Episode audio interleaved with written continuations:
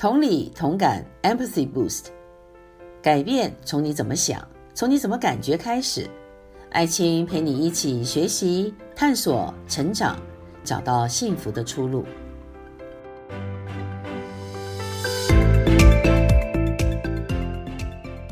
大家好，我是爱青，欢迎收听《同理同感，找到幸福出路》的节目。今天我们要来谈的就是歧视啊。歧视所产生的骨牌效应，在最近的美国社会发生了，也可以说是一种动荡吧。也就是说，在新冠疫情仍然在持续的蔓延的过程当中，其实很多美国人民已经快按捺不住了。就是在这几个月以来，哦，这个出入受到很大的影响，而且整个经济的下滑啊，也让很多人失业，所以很多人就会很担心。但是呢，就在这个时候就发生了。啊，这个警察执法不当的啊，造成嫌犯啊致死的一个事件呢。那么当然呢，这个警察是白人，而被造成死亡的这个嫌犯呢，他是一位非裔美人啊。那么所以就会让很多的人觉得这件事情，呃，很让人没有办法忍受啊。那么如果说它是发生在新冠疫情之前，那很可能不会造成这么大的暴动。但是这一次呢，会造成这么大暴动，除了新冠疫情的因素之外，也是因为在众目睽睽之下，你看到一个手无呃任何的刀枪啊，或者是说那种攻击性武器的一个嫌犯，他就被警察用膝盖啊压住他的颈部窒息而亡。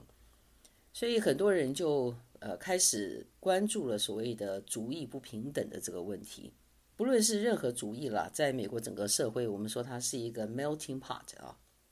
一个民族融合的啊一个社会，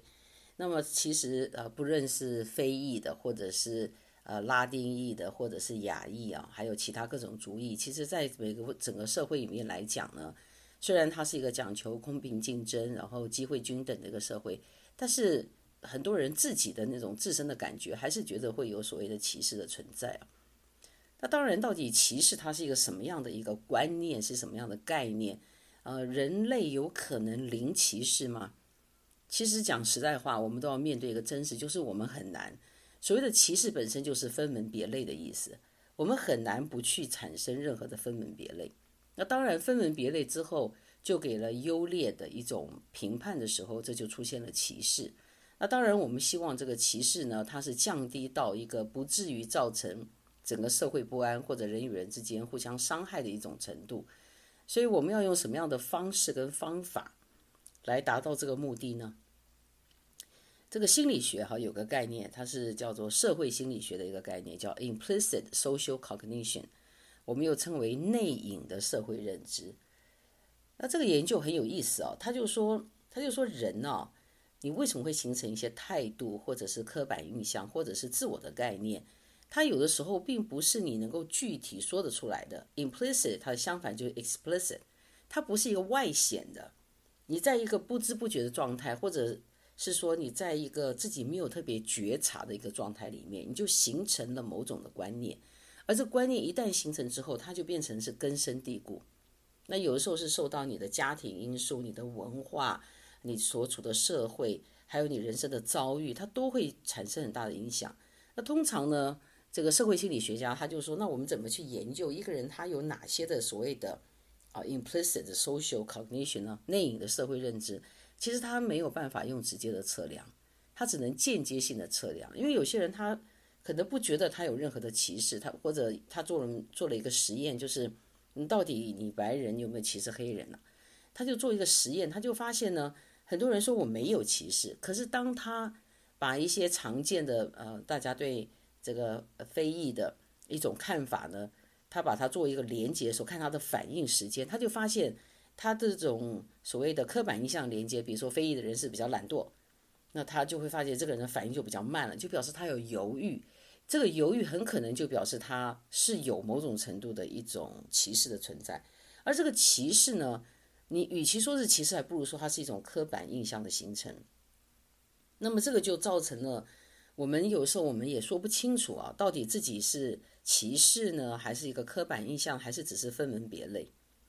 所以大家可能就会想，那我们要怎么办呢？这个问题要怎么解决呢？那么我们是用政治方法来解决，还是用社会啊议题的方式来处理，还是用这个文化的问题或者法律的问题来处理？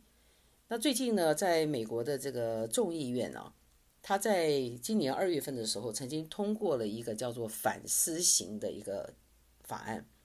那目前呢，是在参议院啊，仍然在这个辩论的过程当中。那众议院当中它是全数呃通过了。那为什么有这样的一个私刑法呢？主要就是基于这个人种仇视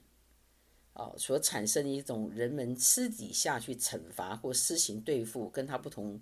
呃种族的人，他就产生歧视。那主要的缘起是在一九五五年，在美国的密西西比州有一个十四岁的黑人少年哦，叫 Emmett Till，因为他对一位白人女性的吹口哨。他就被两名白人男子施暴杀害。那经过了七十五年啊，终呃不是七十五年，经过了六十五年，呃，那终于呢有机会啊，看是不是可以呃通过这样的一个法案。那尤其最近又发生这样的事件，所以整个呃参议院呢，他们的呃这个辩论呢也更的更为激烈，就是 anti-lynching 啊，anti-lynching。的这样的一个法案，那有时候我们在想啦，你就算这个法案通过了，你仍然没有办法做到约束一个人，他要不要去歧视别人？他可以人内心里面有歧视，他只是没有把它显露出来而已。那我如果说这是从法律的角度，如果说我们今天从社会问题的角度，你看他现在造成了社会的动荡不安，那我们是不是就呃说我们要用呃政府的呃这个警力啦、军力啊？要来阻挡社会里面，当发生这种暴动的时候，或者人们很示威抗议，很人们很反对有这样的一个歧视出来，那能够解决吗？或者这是一个政治问题啊？这个党派之争啊，两党呢就呃民主党跟共和党就彼此指责都是你啊，都是你在把事情渲染啊、扩大，或者或者都是你造成的，或者这是一个文化问题，就是这个文化本身它已经长期下来。它就是对于这种人种，它有一种所谓的刻板印象的一种趋势，就是造成呢，他就会朝这个方面去发展。所以有时候你很难说一个人说没有说对黑人，你比如说你今天讲打篮球，你就想，哎，是不是黑人比较会打篮球？如果是曲棍球，可能就是白人比较会打啊。所以这种刻板印象，甚至于有些人都会说，你甚至于不能说，呃，黑人他们比较会打篮球。你觉得他们有时候觉得这都是会变成一种歧视，但是。总结来讲呢，啊，其实更多的是属于一种人性的问题。我觉得，如果人性的问题不解决，我们今天就算要用这个法律的角度、社会的角度、政治的角度、文化角度，它都没有办法解决。任何时候都有可能发生，因为人有一种被催眠的、被暗示的一种认知的一种反应，也就是，呃，有一个中国传统故事叫“曾参杀人”嘛，你讲了三次，他妈妈就相信他杀人了。所以，如果说今天整个社会氛围里面有人，他就是利用这种所谓呃暗示性的，他跟你说他没有在传递这种所谓的歧视的一种逻辑跟信息，可是事实上他是在做这样的事情。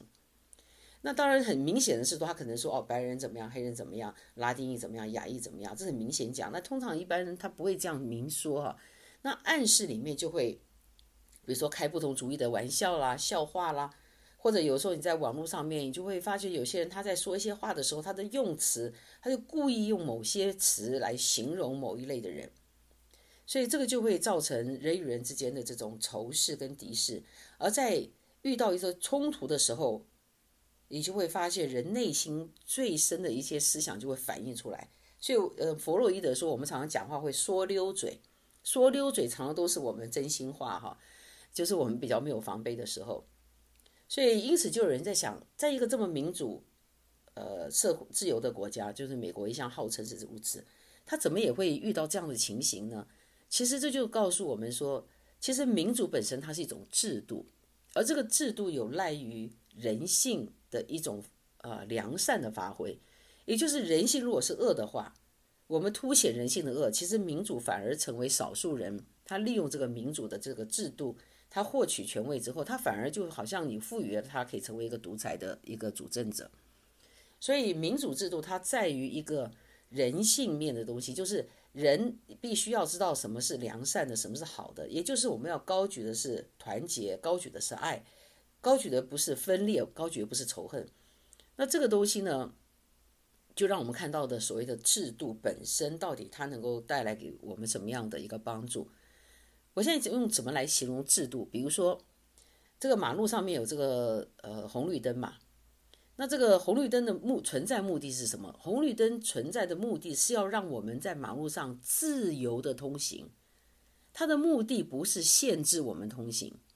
因为我们有红灯有绿灯，所以当红灯的时候就是绿灯的人走啊，当你是绿灯的时候你可以走，那红灯人他就要停住，所以红绿灯是一个制度，它是看起来好像是限制你，可事实上它是为了让你可以自由的在马路上安全的通行，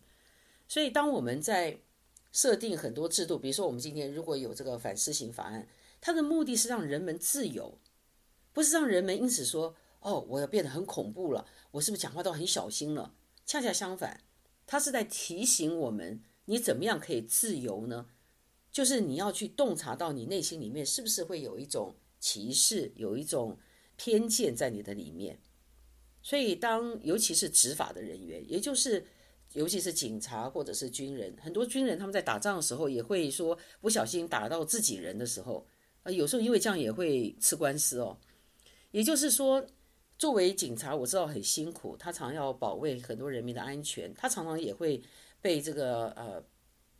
一一些人呢就是伤害了。所以我们也很希望警察是在这个最安全的情况之下，他能够来保护一般人民的呃身家安全、生命的安全。重要就是说，我们要注意到我们的一种所谓的内隐的一种社会认知是怎么来的。当我们在给我们的孩子家庭教育的时候，我们会不会不知不觉的就传递给了他所谓的歧视的观念？比如说，我们传统啊，这个华人有很多的所谓的地域观念啊，哪里来的人怎么样，哪里的人不好。其实我们都是在做偏见跟歧视的逻辑灌输。而我们人生遇到很多经验的时候，比如说你的孩子如果今天是在是属于的少数的族裔，比如你孩子是亚裔，然后他就在这个比较多的都是啊、白人的一个这个学区里面上学。如果他被同学欺负了，你不能很快就跟孩子说：“哦，你看白人就欺负我们亚裔人，看不起我们亚裔的人。”有可能是，但也有可能不是。可是我如果我们太快就灌输这种逻辑的话，我们很容易就会产生偏见，这个就是他很危险的地方。那我们看到这个呃，George Floyd。当众众目睽睽之下，啊，警察就这样子把他锁喉，他就死了。有些人就会拿这个事情来说，哎呀，其实你不知道，他这个人其实以前做过很多坏事。不论他以前有没有做坏事，但这件事情当下的处理方式，因为他并没有拿任何的武器去反击，所以本身这处理方式就是不对的。那我最近有看到有些人对于这个呃示威游行啊，很多人他去那个捣毁啊别人的房呃那个商店或者去抢劫，那这些趁火打劫的人。他们就会把这一件单纯的只是希望种族能够受到尊重、受到平等对待的这样的一个议题就模糊了。其实这个是必然发生的。我们不要因为有这样的一个呃有人在那边捣蛋啊、捣毁，你就把这个种族议题就把它缩小了。意思就是说，好像这个议题就走偏了。那有些人就用这样子来反对很多人来呃对这件事情所表达不满的示威或者是游行。那其实呢，我们就看到整个各种啊不同的人的反应，我们要怎么样来应付所谓我们人性可能会导致于这种歧视，而且导致于它的骨牌效应呢？就是我们要避免极端的思维，这种极端的思维，它真的会造成人类之间的这种仇恨，而仇恨呢，它会造成什么效果？就是当别人用仇恨对待我的时候，我很可能在以后有机会的时候就用仇恨去对待那个人。所以仇恨就生生不息，那人类世界是注定要毁灭。而我们这一次看到的就是一个眼睛看不到、肉眼看不到的一个病毒，就是新冠病毒，它把全世界弄得人仰马翻。而事实上，在此同时，这个 George Floyd 的事件让我们看到一个眼睛看不到的一个歧视的病毒，它事实上也在蔓延着，而且从来没有停止过。而现在有网络，我们事实上会看到更多的歧视的语言跟伤害。啊，有些人他可能故意的去呃这个丑化一个人，啊，故意做些假的消息，故意去黑一个人，然后之后就说啊对不起，抱歉，有什么用呢？已经传播出去了，其实这也是一种制造这种仇恨，而制造仇恨本身，就是当人在做分门别类的时候，造成的一个很严重的所谓的歧视的问题。所以，我们既然都已经被肉眼看不到的新冠病毒弄得人仰马翻，而在这个时候，难道我们还要被那个肉眼看不到的歧视的病毒弄得人仰马翻吗？我们人活在这个世界上，每个人都有一辈子可以活，可以活得长，可以活得短。那你要怎么活下去呢？如果说今天我们每一个人都用这种极端的思想、偏激的思想，然后我们看到一些事情的时候，我们不能就这件事情来论事。而是要去把一些无关的东西全部扯进来，把它胡扯一端，然后把它搞乱了，那我们人类的社会就会一团混乱。所以，我对于 George Floyd 这件事情的看法就是，他提醒我们：当我们从法律、当我们从社会、从政治、从文化角度来看的时候，它都可以总结到一个共同点，就是人性。我们要去注意到人性的。我们内心里面呢，其实我们是会要分门别类，分门别类它也可以带来好处，但是分门别类当跟我们的极端思想跟我们的仇恨心理混杂在一起的时候，那就是一个社会的混乱。其实没有一个人获利，没有一个人得到好处，所以很希望我们在发展同理心的过程当中，这件事情让我们看到，其实同理心在我们的社会上面是何等之重要。同理心就是我们能够了解、听懂对方的逻辑。而且我们能够感觉对方的感觉，所以当我们对这些事情有各种不同的想法跟看法的时候，我们去尝试了解别人的逻辑的同时，我们也可以阐述自己的逻辑，我们也可以去感受到大家对这件事情为什么会有不同的反应。唯有如此，我们才能够冷静下来的，大家把这件事情就事论事把它谈出来，而且同时，它也让我们看到了，我们真的要非常留意那肉眼看不到的病毒。它在我们人类社会所产生的一个破坏性，所以希望这个节目提供给大家的，是我们更来重视我们的心理的健康，我们能够彼此发挥同理心。而如果大家对任何的心理健康的议题或者社会的议题，很希望呢，呃，我们在节目当中可以来谈，也希望能够多了解的，也欢迎你们跟呃制作单位来联系，呃，我们也可以啊选择时间来谈谈大家很关心的议题。而且邀请一些朋友来到我们的节目当中，一起来讨论。